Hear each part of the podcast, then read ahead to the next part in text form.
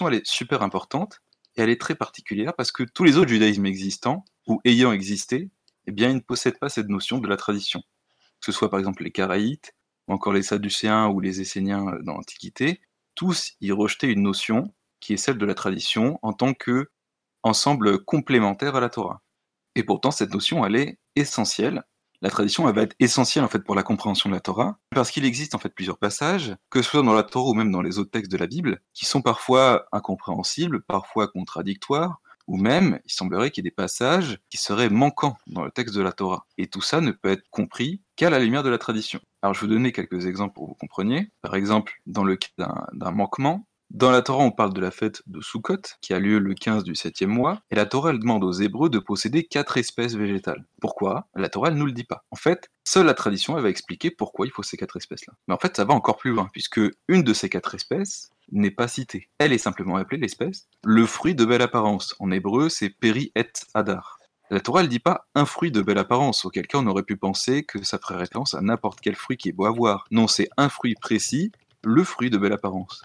Vous pouvez chercher en fait dans n'importe quel verset de toute la Torah, même dans toute la Bible, il n'y a pas un seul verset qui vous donnera la réponse sur qu'est-ce que c'est que ce fruit. En fait, il n'y a que la tradition qui vous le donne. Les Caraïtes ou les Sadducéens, en fait, ils sont bien peinés. Parce que la tradition, finalement, elle se montre nécessaire dans ces cas-là. Un autre exemple assez typique, c'est par exemple le cas où la Torah, elle va interdire de condamner un fils pour la faute de son père ou de condamner un père pour la faute de son fils. Mais pourtant, il y a un autre verset qui nous dit, euh, ça c'est dans les dix paroles au chapitre 20 de l'Exode, de Shemot, elle dit que Dieu poursuit les crimes des pères sur les enfants jusqu'à la troisième ou la quatrième génération. Il y a clairement une contradiction entre les deux versets apparents. Comment est-ce qu'on peut comprendre cette euh, contradiction? Eh bien, seule la tradition va nous donner cette réponse. Et sans la tradition, eh bien, en fait, c'est tout le texte de la Bible qui semble être rempli de contradictions. Pour donner un autre exemple, cette fois on va aller dans les livres des prophètes. On a par exemple dans le livre de Samuel une histoire qui semble elle aussi contradictoire. On a dit par exemple que la Torah elle interdit de châtier un fils pour la faute de son père. Eh bien, dans le deuxième livre de Samuel, c'est l'avant-dernier chapitre ou l'avant-avant-dernier chapitre, bah David, il va condamner les fils de Shaoul à cause d'une faute de leur père. Comment est-ce qu'on peut comprendre que David s'oppose à la Torah? Eh bien, là encore, le texte biblique ne nous le dit pas. Il n'y a que la tradition qui va nous donner cette information. La tradition, c'est donc la compréhension des textes bibliques. Si bien que parfois la tradition donne tellement d'informations concernant certaines lois qu'on apprend plus sur cette loi par la tradition que par le texte biblique. C'est le cas notamment des lois de Shabbat ou encore des lois de la pureté. La Mishnah Chagiga à la fin du premier chapitre, elle va même jusqu'à dire que les vœux, les lois sur les vœux et sur l'annulation des vœux, volent dans les airs et il n'y a rien pour les soutenir. Sous-entendu que le texte en parle tellement peu comparé à la tradition que finalement, ces lois euh, relatives à l'annulation des vœux, eh ben, elles sont quasiment inexistantes dans la Torah et elles sont que dans la tradition. Si bien que certains sont même venus à dire qu'à la base, qui comptait c'était la tradition et que la Torah n'existait que comme base de soutien par rapport à la tradition, comme si la Torah était une sorte d'introduction à la tradition. Parallèlement à cela, les sages des différentes générations et plus tard les rabbins vont instituer des ordonnances religieuses, qu'on appelle en hébreu des takanot. Ces takanot, elles vont exister tout au long de l'histoire juive, parce qu'elles ne sont pas des lois se trouvant dans la Torah, on va les appeler des lois des rabbins. En araméen, ça se dit alachami des rabbanan. Ce qu'il faut savoir, en fait, c'est que c'est un faux ami qui est totalement anachronique, puisqu'il existe des halachot mi des rabbanan qui n'ont pas été créés par les rabbins. Il y en a même qui datent en fait euh, des prophètes, et même plus tard euh, des grands prêtres, c'est-à-dire avant même qu'il existe la notion de rabbin. Par exemple, la tradition, elle nous dit que la loi du Hérouv, la loi qui consiste à privatiser un domaine public, c'est une loi qui est très utile pour Shabbat, elle a, d'après la tradition, été instaurée par le prophète Salomon. Il y a une autre loi qui a été instaurée par le prophète Salomon d'après la tradition, il me semble que c'est dans la Gemara que ça dit ça, c'est le lavage des mains avant la consommation du pain, quand les juifs ils font nétilat. Pourtant, euh, les juifs ils se lavent les mains, ils remercient Dieu qui leur a ordonné d'agir ainsi. Hein. ils font la bénédiction, ils disent Asher qui chanou bemizotav et tsibanou, ça veut dire qu'il nous a sanctifiés par le commandement, mais si on regarde la Torah, il n'y a pas le commandement de nous laver les mains. En fait, elle vient de la tradition. Le terme en fait, alacha miderabanan, c'est un terme qui vient en opposition à un autre terme, qui est la halacha mide oraita, littéralement la loi de la Torah. C'est-à-dire qu'à partir du moment où une loi existe et qu'elle ne se trouve pas dans la Torah, elle est appelée à la Hamid Rabanan. C'est le cas par exemple de la fête de Purim, qui a été instaurée par Mordechai. Donc la fête, elle se trouve au 9e chapitre du livre d'Esther, mais elle ne se trouve pas dans la Torah. Pourtant, la Torah, c'est le livre des lois. Donc on est censé trouver toutes les lois dans ce livre-là. Mais s'il y a des lois qui en se trouvent ailleurs, soit de la tradition, soit d'autres textes, on va les appeler aussi à la Hamid Rabanan. Un autre exemple, c'est le cas des quatre jeûnes, donc le jeûne du 9 Av, le jeûne du 10 Tevet, le jeûne du 17 Tammuz, le jeûne du 2 Tishri. Ils ont tous les quatre été instaurés par le prophète Zacharia après la destruction du temple. Ça, on le trouve dans le livre de Zacharia, je crois qu'il me semble que c'est au chapitre 8. Et bien pareil, ces quatre jeunes, ce ne sont pas des lois de la Torah, vu qu'elles ont été instaurées des siècles après. On va donc les appeler al Hamid Rabbanan, quand bien même ces lois n'ont pas été créées par un rabbin, elles ont été instaurées par un prophète.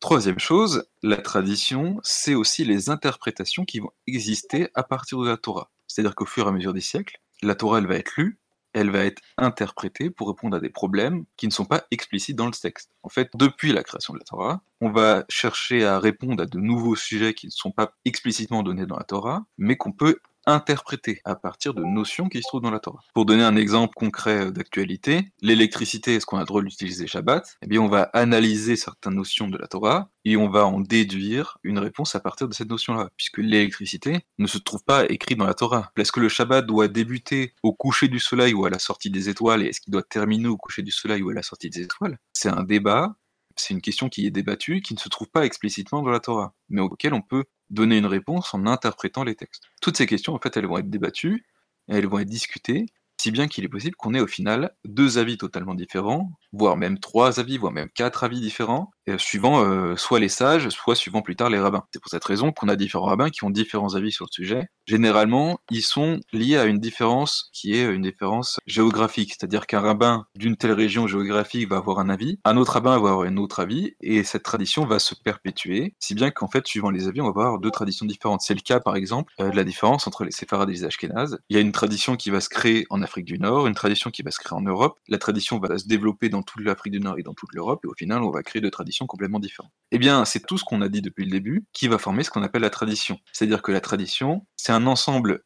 énorme d'informations, si bien qu'on peut même parler d'une seconde Torah, d'une Torah parallèle à la Torah qu'on possède, c'est-à-dire le Pentateuque, et qu'on va donc appeler une Torah orale, par opposition au texte du Pentateuque, qu'on va donc appeler la Torah dite écrite. Orale parce qu'elle est euh, tradition orale. Si les deux Torahs, ils ont ce nom-là, c'est parce que la tradition, elle considère que la Torah écrite, elle doit rester écrite, tandis que la Torah orale, elle doit rester orale. C'est-à-dire qu'il est interdit que la Torah écrite, savoir le Pentateuque, soit appris par cœur. Il va être interdit que la Torah orale, la tradition, soit mise à l'écrit. C'est pour ça que les enfants, en général, on leur apprend par cœur euh, les Pirkei Avot, la Mishnah, mais on leur apprend jamais par cœur la Torah. Pourquoi la Torah écrite, elle doit rester écrite et pas être mise à l'oral, et la Torah orale, elle doit être euh, restée orale et pas être mise à l'écrit? Ça fait partie de la tradition. Et il y a un article assez sympa que je trouvais utile de vous citer, donc je vous, le cite l'article. Ça dit les mots suivants. Réciter l'intégralité de la loi par cœur, c'est-à-dire le rendre médium de l'écriture superflue, et ainsi devenir soi-même le médium et la source de profération. Tandis que celui de mettre par écrit la loi orale, c'est-à-dire de le rendre maître la transmission superflue. En fait, l'idée de laisser la loi sous forme écrite et de pas la rendre orale, c'est finalement de faire en sorte que le texte de la Torah écrite soit inchangé et reste non modifié, euh, comme c'est le cas par exemple de la tradition qui va subir des modifications suivant les endroits, suivant les, lieux. Ça va être le cas par exemple de la Torah des Samaritains. les, Samaritains, ils vont avoir une Torah qui va être un peu orale, enfin la Torah écrite va être un peu sous forme orale, et en fait la Torah des Samaritains va beaucoup être modifiée. Elle va subir beaucoup de modifications avec le temps.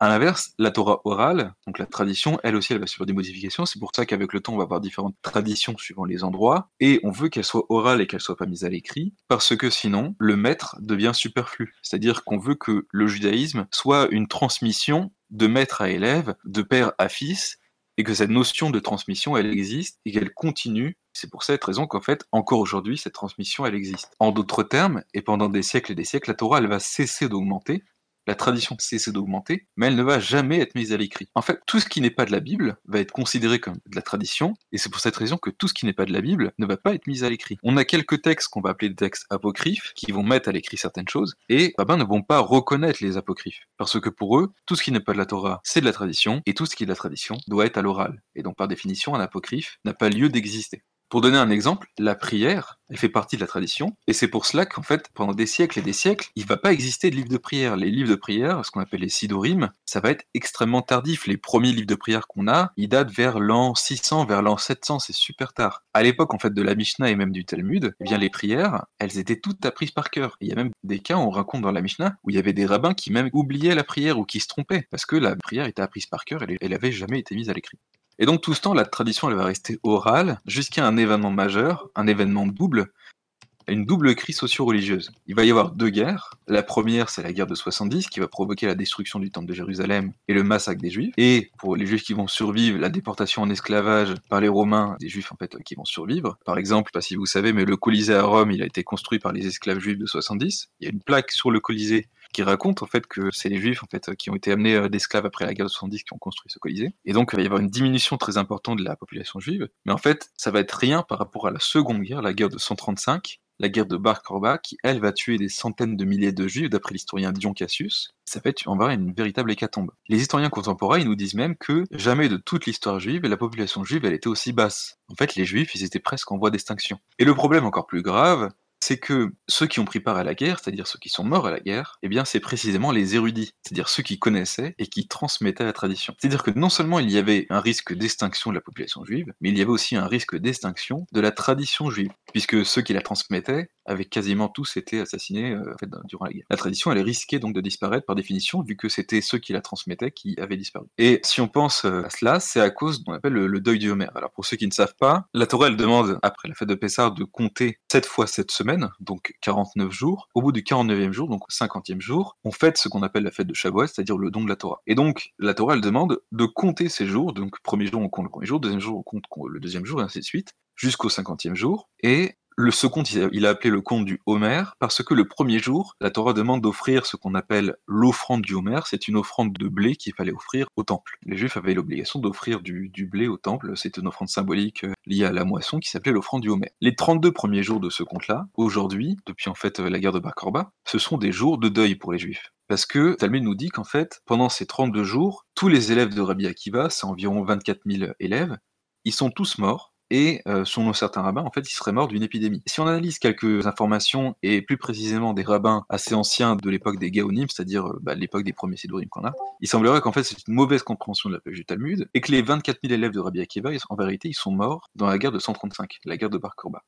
Et d'ailleurs, Rabbi Akiva lui-même, il va mourir assassiné à cette période-là. Juste après la guerre, il va mourir assassiné euh, dans des conditions assez atroces. C'est-à-dire que ces 32 jours, c'était 32 jours où va y avoir la guerre de 135 et où ces 24 000 élèves, ils vont mourir. C'est pour cette raison que on sait que durant cette guerre-là, la plupart des jurys, en fait, vont mourir. Le 33e jour, aujourd'hui, il est aussi considéré comme, à l'inverse, euh, non pas comme un jour de deuil, mais comme un jour de fête. Et selon toute probabilité, en fait, ce jour-là, il est considéré comme une fête parce que ce serait un jour de guerre décisive face aux Romains. Ce serait un jour où les Juifs, ils auraient gagné la guerre. Aujourd'hui, c'est pour une raison complètement différente. Mais on sait, à partir de certaines informations, que la 22e Légion romaine, elle va disparaître à cette période-là, et euh, certains historiens ils nous disent en fait que la 22e Légion romaine, donc composée de plusieurs milliers de légionnaires romains, ils vont mourir pendant la guerre de Bar Corba. Et certainement qu'en fait ils vont mourir ce jour-là, c'est une guerre qui va être fatale pour les Romains, qui va faire en sorte que du coup bah, les Juifs vont fêter ce jour-là. On le sait parce qu'en fait la 22e Légion romaine, après cette guerre-là, la 22e Légion romaine va totalement disparaître, elle va plus exister, plus jamais exister en fait de toute l'histoire de, de Rome, va plus avoir de Légion romaine. Quoi qu'il en soit, en fait les Juifs, ils vont perdre cette guerre au final, et la population juive elle va diminuer, et les rabbins surtout ils vont décroître, et c'est finalement quelques décennies plus tard qu'une personnalité va entrer en jeu, à savoir Rabbi Ouda, qu'on va aussi appeler Rabbi Ouda Anassi. Rabbi Ouda Anassi, c'est le chef spirituel des Juifs de cette époque-là, donc il va œuvrer vers l'an 160, euh, par là à peu près, en tout cas vers le milieu du deuxième siècle, et il va créer un, un livre, qui est une compilation de textes, qu'on va appeler la Mishnah. En fait, ce qu'il va faire, c'est qu'il va mettre à l'écrit la totalité des traditions qui existaient, et les compiler par thème, pour former ce qu'on appelle la Mishnah, ce qui veut dire littéralement euh, l'enseignement. Dans la Mishnah, on va avoir en fait plusieurs rabbins qui vont avoir des avis différents, et euh, si on parle de compilation, c'est parce qu'il semblerait qu'en fait, chaque rabbin avait des notes de ses avis législatifs. Et ce que Rabbi Yehuda va faire, c'est qu'il va prendre les différents avis de chaque rabbin, il va les ranger par thème, et ensuite c'est pour ça que chaque Mishnah, chaque paragraphe, on va avoir un sujet et on va nous dire tel rabbin pense à ci, tel autre rabbin pense à ci, etc. C'est-à-dire que les notes, a priori, étaient permises, mais la mise à l'écrit d'un texte officiel n'était pas permise. Donc, qu'est-ce que c'est que la Mishnah? Donc, c'est un, un texte écrit par Rabbi Yehuda qui comprend la tradition de tous les enseignements que l'on possède, même les plus anciens, c'est-à-dire qu'il y a même des traditions qui datent de 400 à 500 ans avant la mise à l'écrit de la Mishnah. D'ailleurs, on va voir que la Mishnah qu'on va étudier aujourd'hui, c'est une Mishnah extrêmement ancienne. Il semblerait même qu'elle date d'au moins de l'an moins 200, voire même de l'an moins 300, tellement elle est ancienne c'est une Mishnah extrêmement vieille. Et donc Rabbi Odansi, il va les thématiser. Il va faire donc la Mishnah sous la forme de six tomes différents. Le premier tome, ça va s'appeler le tome Zraïm. Littéralement, ça veut dire les semences. C'est un tome sur les lois agricoles, sur la tradition des lois agricoles. Le deuxième tome, il va s'appeler Moed. C'est sur la tradition des fêtes. Moed, ça veut dire, euh, on traduit ça par fête, mais ça veut dire quelque chose de, cyclique. Le troisième tome, ça va s'appeler Nashim. Nashim, c'est les, femmes. C'est un tome sur toutes les lois relatives au mariage, au divorce, aux fiançailles, etc. Aux relations familiales, en fait. Le quatrième tome, il va s'appeler Nezikim. Littéralement, ça veut dire les dommages. C'est un tome relatif au code pénal et judiciaire. C'est toutes les lois législatives. Le cinquième tome, c'est sur le temple et les sacrifices. Il va s'appeler Kedoshim. Littéralement, ça veut dire les choses sacrées, les choses saintes. Et le sixième tome, il va s'appeler Toharot. Littéralement, la pureté. C'est relatif, en fait, à toutes les lois relatives à la pureté. Chaque tome, il va être divisé ensuite en traités il y a environ une dizaine de traités par tome. Au final, il y a 63 traités dans toute la Mishnah. Chaque traité, il va être divisé ensuite en chapitres. En l'occurrence, notre chapitre à Vodazara, il va être divisé en 5 chapitres. Et chaque chapitre, il va être divisé en paragraphes. On va voir dans le premier chapitre du traité à Vodazara, il y a en tout 9 paragraphes. Ce qu'il faut savoir, c'est qu'il y a un petit problème de nomination à savoir l'œuvre en entière est appelée la Mishnah, mais chaque traité aussi est appelé une Mishnah. Par exemple, le traité à Vodazara, on l'appelle la Mishnah Vodazara. Donc il y a un peu un abus de langage, et ça va même encore plus loin, c'est à savoir que chaque paragraphe est aussi appelé une Mishnah, et euh, est appelé par le nom du paragraphe. Par exemple, le premier paragraphe, on appelait la Mishnah 1, le deuxième paragraphe, on appelait la Mishnah 2, etc.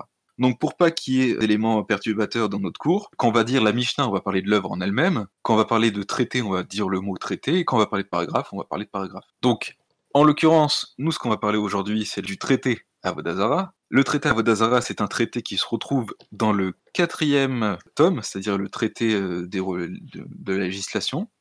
Et donc, encore une fois, ça ne concerne pas les lois juives, ça concerne la tradition juive. Et c'est vraiment important de prendre cette notion-là, parce que la Mishnah ne va pas enseigner la loi, elle va que enseigner la tradition. Et donc la Mishnah Avodazara, littéralement Avodazara, ça veut dire le service autre, le service étranger, Zara, ça vient du terme zar, zar qui veut dire euh, qui est euh, ailleurs, ce qui est autre. Donc avodazara, ça veut dire le service autre. Avoda, ça veut dire un travail. Un travail ici dans le sens d'un travail euh, cultuel, un travail religieux. Et donc on parle de culte autre, par opposition au culte de la Torah. Il y a un autre terme connu, c'est avodat kuravim, littéralement le culte des astres, parce que les païens adoraient en fait les astres. En l'occurrence, par exemple, les Romains, ils adoraient Mars, Vénus, Jupiter, etc. Et donc, le traité Avodazara, ce qu'il va faire, c'est discuter du rapport qu'ont les juifs avec les païens, comment les juifs doivent se comporter avec les païens, qu'est-ce qu'ils doivent faire, qu'est-ce qu'ils ont droit de faire, qu'est-ce qu'ils peuvent faire, qu'est-ce qui leur est permis, etc.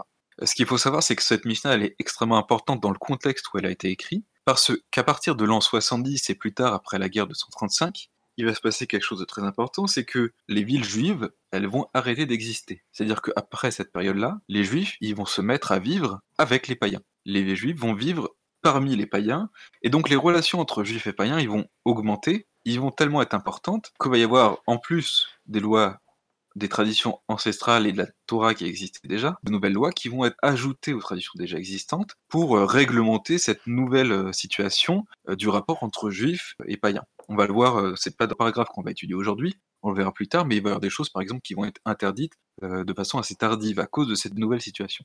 Pourquoi j'ai décidé qu'on étudie la, la Mishnah Avodazara? C'est pour que vous compreniez en fait à quel point un texte religieux, à savoir l'un des premiers textes religieux, parce que la Mishnah c'est le premier texte euh, rabbinique, le premier véritable texte pharisien qui existe, à quel point la Mishnah c'est un texte qui s'étudie. Parce qu'aujourd'hui la Mishnah en fait c'est un texte qui est un peu méprisé. Aujourd'hui les juifs ils préfèrent étudier soit la halacha, soit euh, la Gemara. Alors la Gemara c'est euh, l'exégèse de la Mishnah. Aujourd'hui ce qu'on appelle le Talmud c'est l'ensemble Mishnah plus Gemara. Mais il est pareil, il y a un abus de langage en fait, qu'on parle de Talmud, on parle de l'Agmara.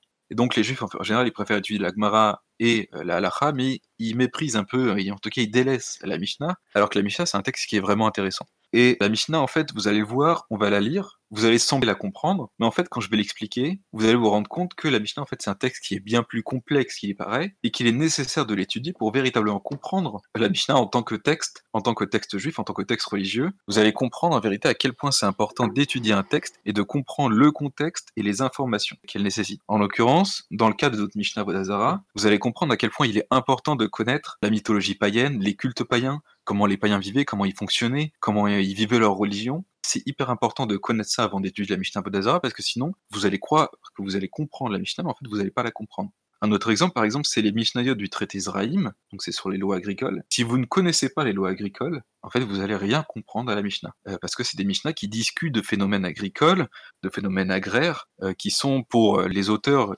évidents, parce qu'à l'époque de la Mishnah, en fait, tous les juifs étaient agriculteurs. En fait, les études disent qu'à l'époque, à cette époque-là, il y avait 95% de la population juive qui était agriculteur. Donc en fait, c'était pour eux évident, quand ils parlaient de notions agricoles, que tout le monde comprenait. Mais aujourd'hui, c'est pas le cas. il est nécessaire en fait de comprendre euh, l'agriculture pour comprendre les Mishnah du traité Zraïm. En l'occurrence, là, pour le traité Avodazara, c'est donc un autre sujet qui va nous intéresser. Et donc, on va s'y mettre maintenant. Voilà, c'était l'introduction. Ça a duré, ça a un peu longtemps, mais je pense que c'était nécessaire, en fait, d'introduire qu'est-ce que c'était que la tradition, qu'est-ce que c'était que la Mishnah, pour que vous puissiez vraiment comprendre ce qui va suivre euh, ensuite. Donc, on va commencer la Mishnah Avodazara. Donc, on est dans le traité Avodazara, chapitre 1, paragraphe 1.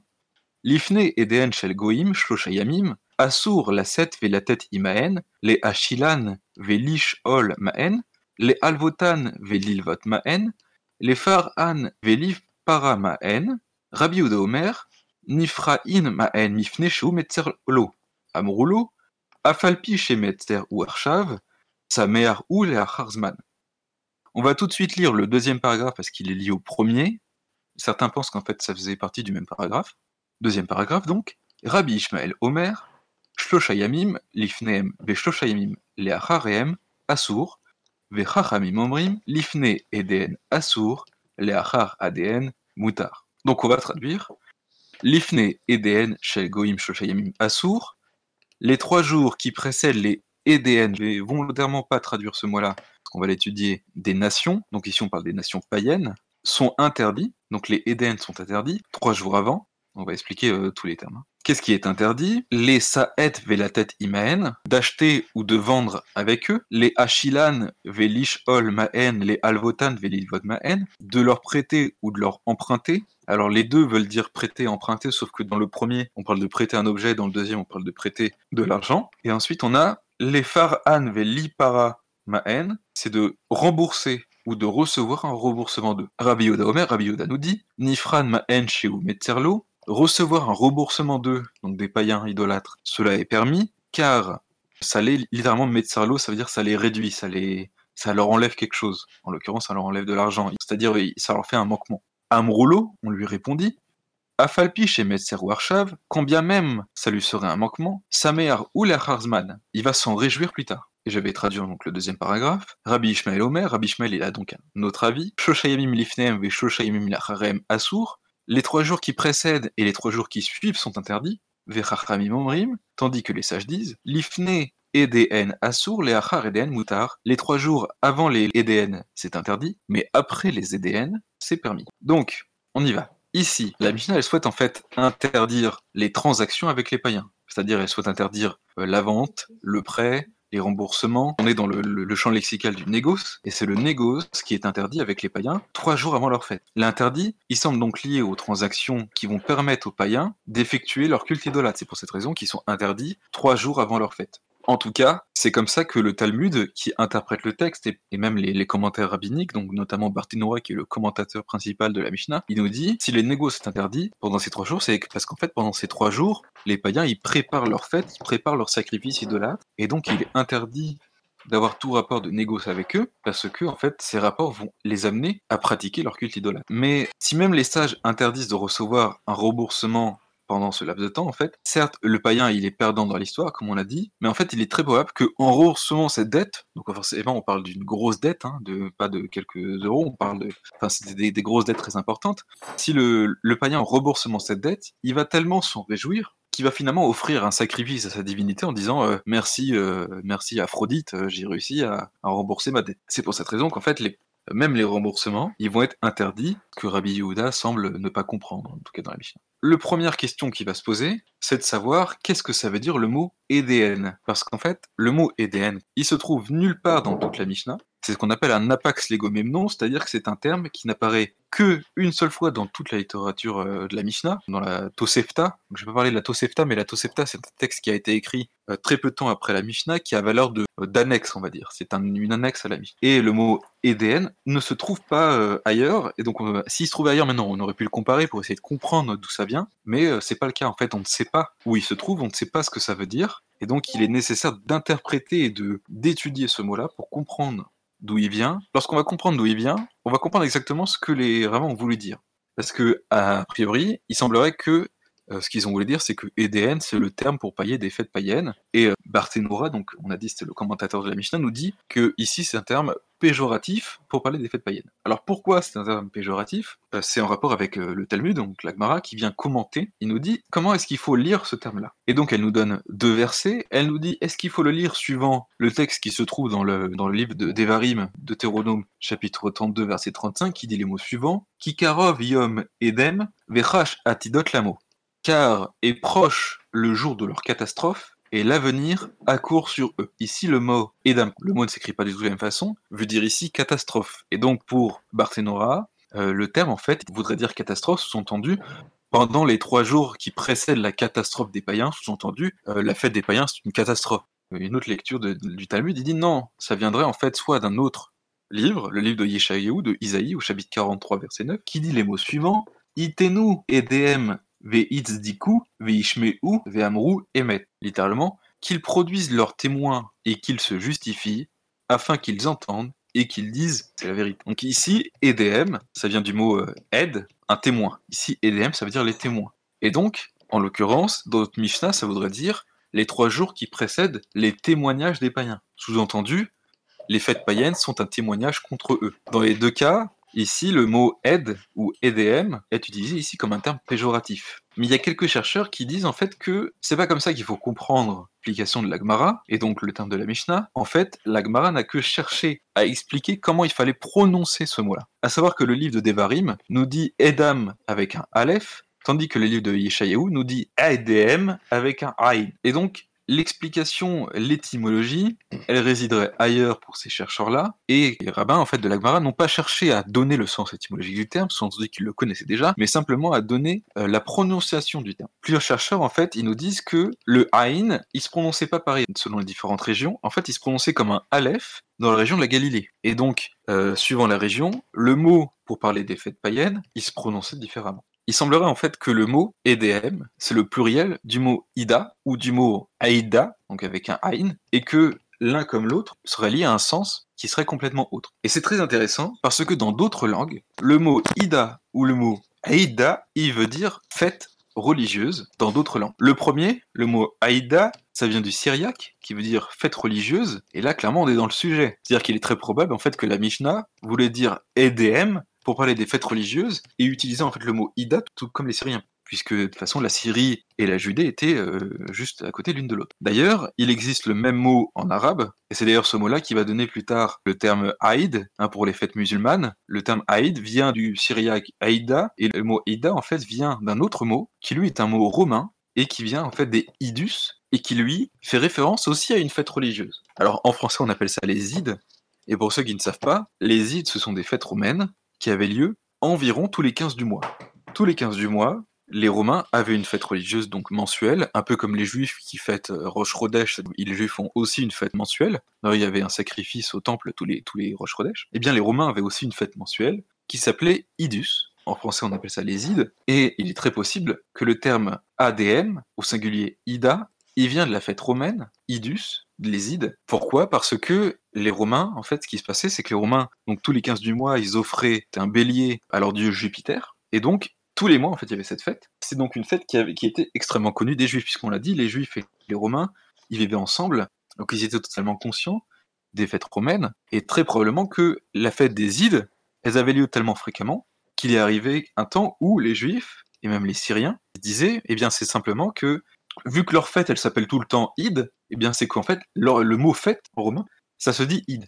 Et du coup, ils ont appelé le terme fête romaine Id. Et c'est pour cette raison que on aurait ce terme-là dans la Mishnah et qu'on aurait ce terme-là dans le syriaque et plus tard dans, la langue arabe. Donc la question c'est comment est-ce qu'on pouvait savoir que les juifs, ok, ils, vivaient avec les, les, romains, mais comment est-ce qu'ils avaient connaissance des ides? Eh bien ça, c'est très intéressant, parce qu'on a des textes archéologiques, des découvertes qui vont dans ce sens-là, et plus particulièrement, on a les textes de Babata. Alors pour ceux qui connaissent pas Babata, je pense qu'il y en a beaucoup qui ne connaissent pas, c'est super intéressant. Très récemment, en fait, on a fait des, fouilles archéologiques dans une grotte. Quand on a voulu faire les fouilles de, Qumran, on a fait des fouilles dans d'autres grottes aux alentours, dont une grotte qui s'appelle les grottes de Nahal Rever. Dans cette grotte de Nahal Rever, il y a une grotte qui s'appelle la grotte des lettres. Et dans cette grotte-là, on a trouvé énormément de documents, dont plein de documents qui viennent d'une femme qui s'appelle Babata bat Shimon. Babata, fille de Shimon. On a tellement de documents d'elle, on a pu euh, reconstituer en fait la totalité de son histoire, et je vais vous les raconter parce que je trouve que cette histoire est vachement intéressante. Donc Babata, c'est une femme qui est née vers l'an 100 à peu près, donc quelques décennies à destruction du temps. Elle va se marier avec un homme, elle va avoir un enfant avec cet homme-là, et cet homme il va mourir. Le problème, c'est que dans la loi juive, dans le cas des héritages, l'héritage du mari,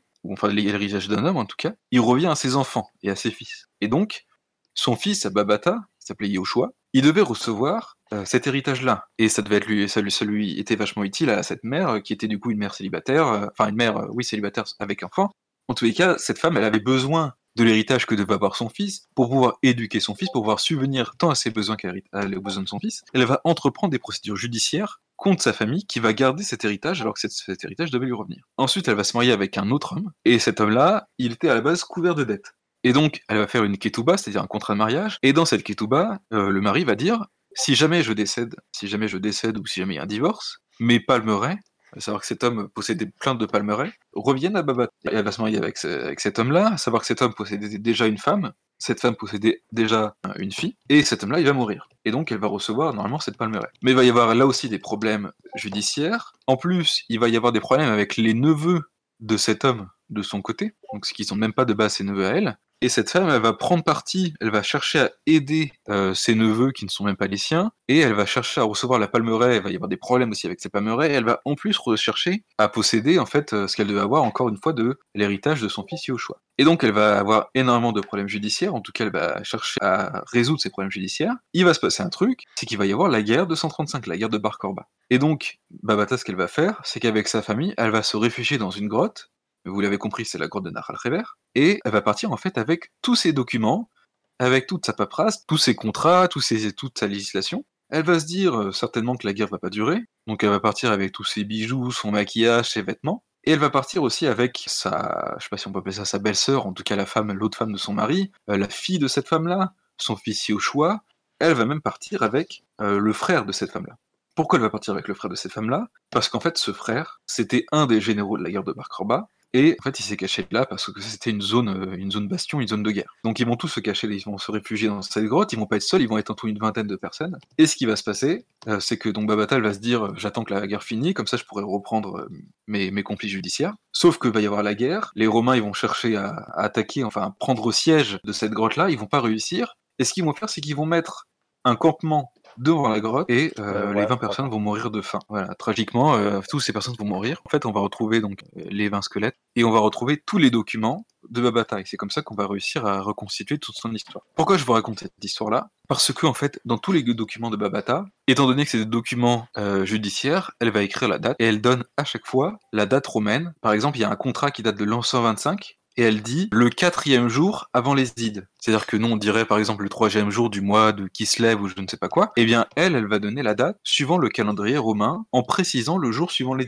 comme faisaient les Romains. On sait, à partir de sources archéologiques, que les juifs dataient suivant les ides. Et en fait, c'est quelque chose qui n'est pas étonnant, parce que les rabbins, déjà dans les textes rabbiniques, nous disent qu'il fallait écrire les documents euh, législatifs avec la date des Romains. Un peu comme aujourd'hui, par exemple, où on écrit euh, telle année de janvier ou février, on dit on donne pas la date hébraïque en France, on donne la date suivant le calendrier grégorien. Eh bien, c'est pareil, sauf que là, à cette époque-là, les Juifs avaient l'obligation d'écrire suivant cette date-là, auquel cas ils étaient considérés comme séditieux, ils pouvaient même risquer la mort. C'est en tout cas ce que les textes rabbiniques nous disent. Il y a même la Mishnah, dans la Mishnah Yadaïm, elle nous dit que les rabbins avaient, enfin les juifs en tout cas, avaient même l'obligation d'écrire le nom du procureur romain en Judée à cette époque-là et la date de son procurat. Je sais pas si ça se dit comme ça, mais en tout cas, vous avez compris. En tout cas, on sait que les rabbins, ou en tout cas que les juifs, écrivaient tous suivant la date romaine, et on sait que cette date romaine, il fallait dater suivant le jour des ides. En tout cas, par exemple, si on était le 11 du mois, on, on écrivait le quatrième jour avant les ides, et donc peut supposer avec une fréquence assez importante que les juifs connaissaient les ides.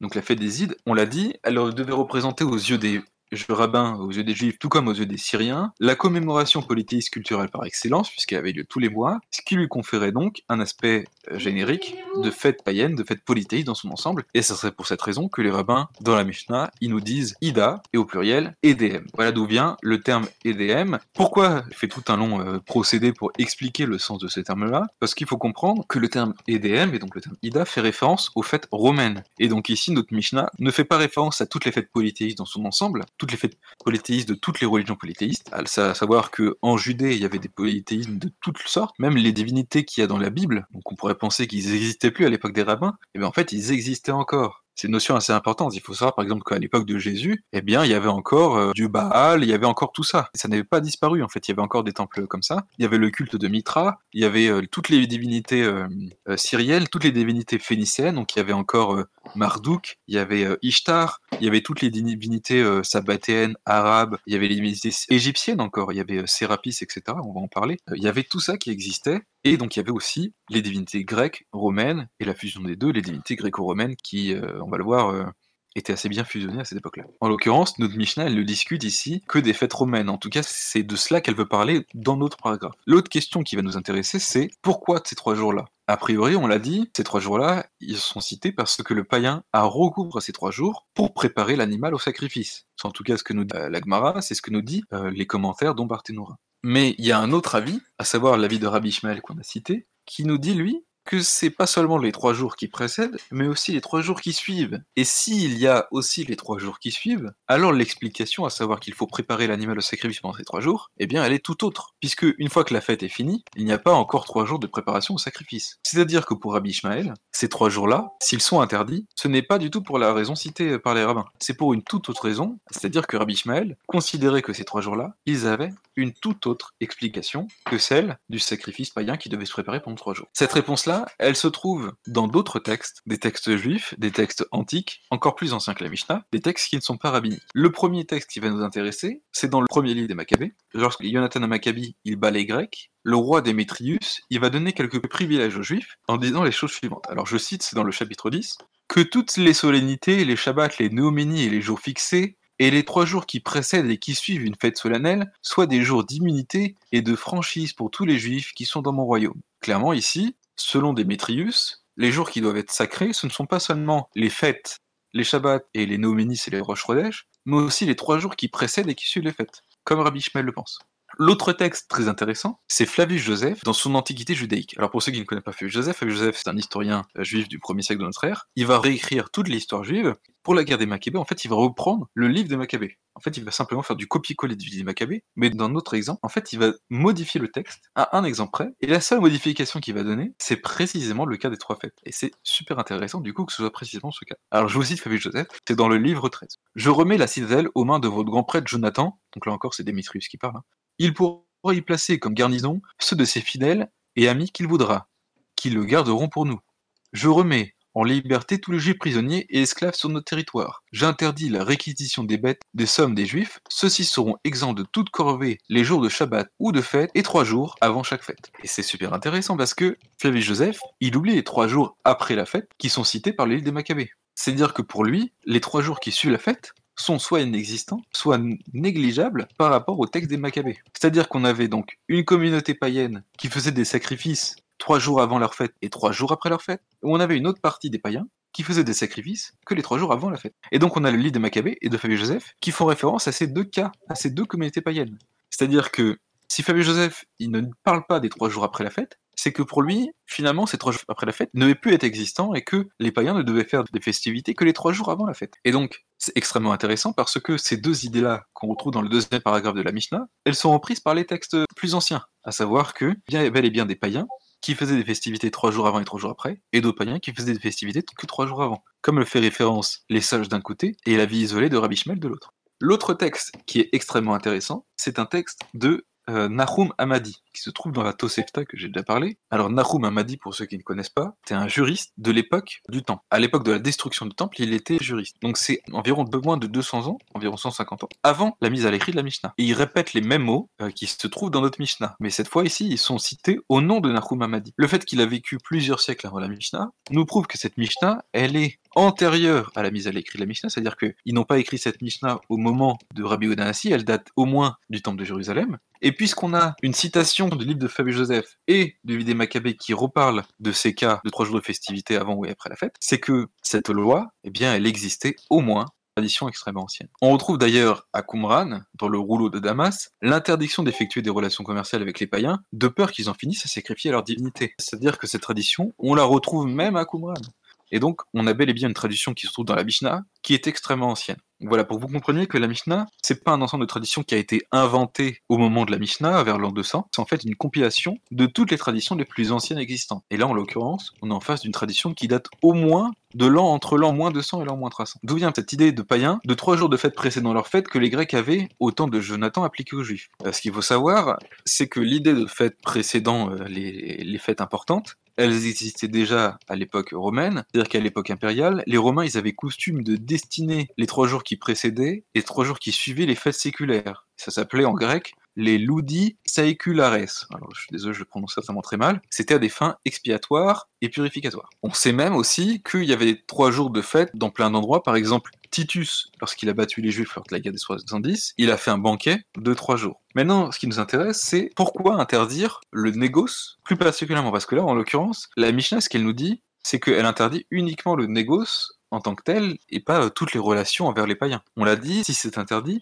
c'est parce que le païen a recours pendant ces trois jours pour préparer le sacrifice animal. En fait, ça sous-entendrait que toute action qui amènerait un païen à effectuer un sacrifice est a priori formellement interdit. Parce que ici, si ce que la Mishnah interdit, c'est que le païen en vienne à sacrifier un, sacrifice, c'est qu'a priori, du coup, tout ce qui pourrait provoquer un sacrifice païen devrait être interdit. Alors que dans les faits, eh ben, c'est pas du tout le cas. Par exemple, la Tosefta, elle nous dit que euh, si un païen il est malade, un juif médecin, il a le droit de le soigner. Limite même, le texte semble dire qu'il faut le soigner. C'est limite une ordonnance religieuse de soigner un païen malade. la Tosefta dit même qu'il faut rendre visite aux malades païens, plein de choses en rapport avec le païen malade qui l'amènerait du coup à guérir. Mais on sait très bien qu'un païen idolâtre, lorsqu'il va guérir, la première chose qu'il va faire en fait, c'est remercier son dieu guérisseur à l'aide de sacrifices. En l'occurrence, pour les Grecs, c'était le dieu Asclépios. Pour les Égyptiens, c'était euh, Sérapis. Pour le dieu romain, c'était Eusculap. Quoi qu'il en soit, toutes les divinités païennes, ils avaient un dieu guérisseur. Et si maintenant le païen, il était guéri, la première chose qu'il faisait, c'était d'offrir un sacrifice. Il faisait même ce qu'on appelle des ex-votos, on va en parler dans une autre Mishnah parce que les rabbins ils connaissaient très bien ce que c'était que les ex-votos. C'était des petites sculptures de l'organe malade qu'ils offraient à leur divinité. Par exemple, euh, s'ils étaient malades de la main, euh, dès que leur main était soignée, ils offraient une petite sculpture de leur main à leur, divinité. Et a priori, du coup, soigner un, païen, ça devrait être complètement interdit. On sait que dès qu'on soigne un païen, il en vient à sacrifier à leur dieu guérisseur. Autre exemple, il n'est pas interdit d'ensevelir un mort païen. En fait, la, la Tosefta, elle dit même qu'il y a une mitzvah, il y a un commandement religieux d'ensevelir les païens et même de prononcer des oraisons funèbres aux enterrements des païens. Pourtant, la première chose que les païens vont faire, si moi maintenant j'enterre un païen, la famille, euh, ce qu'elle va faire, c'est qu'elle va faire des sacrifices aux divinités infernales. C'est les divinités du, Tartare. Bon, les païens, ils n'avaient pas même la même notion de l'enfer que nous et la même notion péjorative que nous. Euh, les païens, ils, offraient des sacrifices aux divinités liées aux morts. Et donc, euh, logiquement, on devrait interdire d'enterrer des païens. Et pourtant, c'est pas du tout le cas. La législation juive dit, semble même dire qu'il faut les, les si personne le fait. En d'autres termes, ce qui est interdit, c'est pas d'amener directement ou indirectement le païen à effectuer un sacrifice, ce qui serait d'ailleurs impossible à éviter en réalité, mais c'est précisément le négoce en tant que tel qui est interdit, et précisément les trois jours avant. Parce qu'on le rappelle, tout négoce pourrait amener un sacrifice. Hein. Les païens, ils sacrifiaient pas que les trois jours avant la fête et le jour de la fête, ils sacrifiaient tout au long de l'année. Donc logiquement, c'est tout au long de l'année qu'on devrait interdire toute forme de relation avec les païens, toute forme de négoce avec les païens qui pourrait amener un sacrifice. Eh bien, ce n'est pas le cas. C'est uniquement le négoce, et uniquement les trois jours avant leur fête, évidemment le jour de leur fête, ça va de soi, qui est interdit que les rabbins, en tout cas de la Mishnah, nous l'interdisent. L'explication qui consiste à dire donc que le païen peut être amené à sacrifier à son idole, elle n'explique pas pourquoi les rabbins ils se concentrent uniquement sur les transactions commerciales et précisément les trois jours qui précèdent leur fête, alors qu'un païen peut sacrifier n'importe quand dans l'année. Il faut donc comprendre que l'origine de cet interdit, en fait, il n'est pas concernant le païen, il est concernant le juif. On veut éviter, non pas au païen de sacrifier, enfin si mais pas que, ce qu'on veut éviter, c'est que le juif arrive à fauter. C'est que le juif risque en fait d'être dans une situation idolâtre s'il effectue un négoce dans les trois jours qui précèdent une fête païenne. Il faut comprendre que après la guerre de 70 et encore plus après la guerre de 135, on l'a dit, les juifs et les païens vont augmenter dans leur rapport, toutes les villes juives vont être rasées, dont Jérusalem. En fait, la ville de Jérusalem va se transformer en une ville romaine qui va s'appeler Alea Capitellona, et les Juifs vont avoir l'interdiction d'y vivre. En fait, il y a tout plein de villes euh, qui vont devenir des villes entièrement païennes, notamment Césarée, c'est-à-dire une ville complètement païenne. Il y a une autre ville païenne super connue qu'on va d'ailleurs aussi parler dans la Mishnah, c'est le Bet Shean, Cytopolis, parce que c'est une ville qui n'y avait que des sites. Euh, c'est les sites, c'est une population rien à voir avec Star Wars. Et donc les, rapports entre juifs et païens vont s'intensifier, et donc on l'a dit, il va y avoir plusieurs interdits qui vont être mis en place dans le but d'éviter les rapports trop importants, parce que ces rapports trop importants vont provoquer des mariages mixtes. Ça, on va en parler un peu plus tard. L'interdit en fait de la Mishnah, elle a rien de théorique, elle est l'expression en fait d'une situation socio-économique qui est réelle. En d'autres termes, si les rabbins ont interdit les transactions trois jours avant les fêtes païennes, c'est parce qu'à cette époque-là, les transactions avec les païens, ils avaient lieu précisément durant les trois jours qui précédaient la fête. Alors pour cela, je vais vous lire un commentaire d'une étude euh, du chercheur Emmanuel Freidem. C'est d'ailleurs de son étude que je me suis beaucoup inspiré pour, euh, pour l'étude de la Mishnah. Et je vais vous lire un paragraphe très intéressant qui va expliquer un peu plus ce que je viens de dire. Je lis. Il est logique d'envisager que le polythéiste patientait jusqu'au jour de la fête païenne, ou du moins jusqu'aux trois jours la précédant, lorsqu'il s'affairait ardemment pour organiser les préparatifs du culte afin de signer un contrat ou bien pour percevoir une créance, un émolument quelconque ou même pour rembourser ses dettes. D'autre part, le juif qui ne voulait vraisemblablement pas être pénalisé était prêt à traiter avec le païen à ce moment précis, nonobstant l'infraction à la qu'il devait alors commettre. Les sages voulurent par conséquent endiguer cette démarche, c'est pourquoi leur injonction à la semble être la résultante directe de la conjoncture historique. Les rabbins rattachèrent précisément leur interdit visant à empêcher un païen à remercier ses divinités aux transactions commerciales et non à d'autres domaines, car dans la réalité historique des premiers siècles, la date de la signature des contrats ou d'une échéance était souvent choisie par les païens de manière à coïncider avec leur fête ou leur foire. En d'autres termes, en fait, les païens, ce qu'ils faisaient, ils considéraient que le jour de leur fête ou les trois jours qui précédaient leur fête, c'était des jours, on va dire, un peu euh, porte-bonheur. C'est-à-dire que c'était les jours où, pour eux, euh, c'était des jours où ils allaient réussir euh, dans leurs affaires, ils allaient réussir socialement. Et du coup, ils voulaient faire en sorte que toutes leurs transactions, les plus importantes du moins, aient lieu ce moment-là c'était lié d'une façon quelconque à un culte religieux. J'en ai pas parlé, mais Emmanuel Freidheim nous disait que ces transactions, elles avaient lieu dans des foires, dans des sortes de marchés, et les marchés, en fait, les marchés païens, ils avaient une connotation religieuse. D'ailleurs, le dieu Saturne, c'était la divinité des marchés. Et donc, il y avait toute une idée cultuelle, autre que culturelle, dans l'idée commerciale, et du coup, ce qu'ils faisaient les, les païens, c'est qu'ils voulaient à tout prix que les transactions aient lieu durant ces trois jours-là, parce que ça avait une connotation religieuse pour eux, que les transactions aient lieu durant des jours qui étaient pour eux des jours presque sacrés, des jours où les dieux étaient en leur faveur euh, dans le négoce. Et les juifs, ils voulaient s'opposer à cela, et c'est pour cette raison qu'ils vont interdire le négoce durant ces trois jours-là.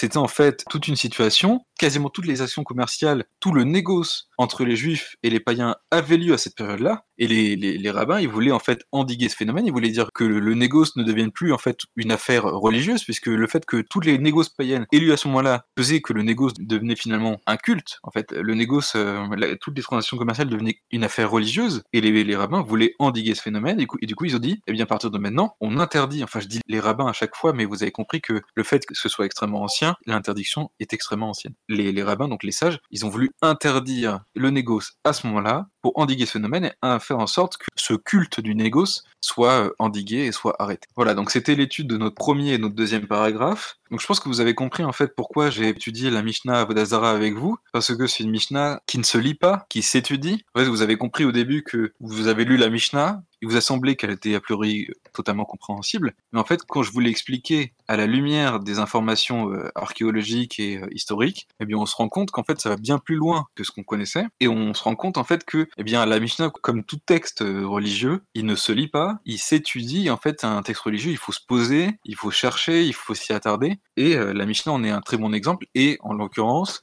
le traité Avodazara est pour moi l'un des meilleurs exemples. En fait, on va étudier au fur et à mesure des, séances, on va étudier la Mishnah Avodazara, on va voir que ça va parler du, euh, du culte de Mercure, du culte d'Aphrodite. Ils vont parler en fait de tout plein de cultes, des cultes euh, des divinités arabes, etc., des divinités égyptiennes.